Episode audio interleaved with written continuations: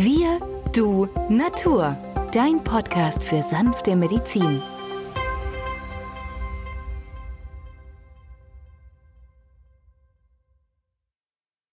Wir sind im Jubiläumsjahr 200 Jahre Dr. Schüssler, dem Erfinder der Schüsslersalze.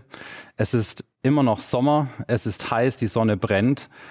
Man hat da schnell auch Kopfschmerzen durch das Wetter. Was würde Dr. Schüssler denn bei Kopfschmerzen empfehlen? Naja, Kopfschmerzen können ausgelöst werden einmal durch zu viel Sonne am Kopf, durch die Überhitzung unseres Gehirns. Das wäre die Nummer drei, Ferrum phosphoricum. Oder aber auch, es sind muskuläre Verspannungen vom Nacken, die sich dann über den Hinterkopf hochziehen. Und dann wäre das Hauptentkrampfungsmittel Nummer 7, Magnesiumphosphoricum, das Richtige.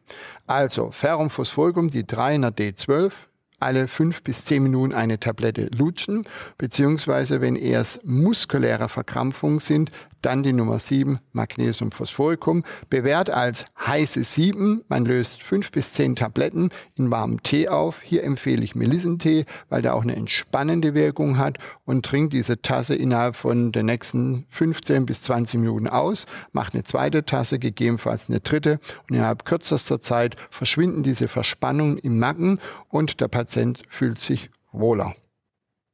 Ja, und mehr Informationen rund um die Naturheilkunde gibt es auch im Podcast Wir, Du Natur, dem Podcast für sanfte Medizin.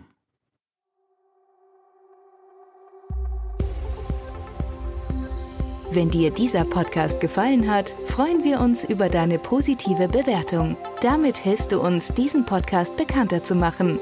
Wir danken dir dafür.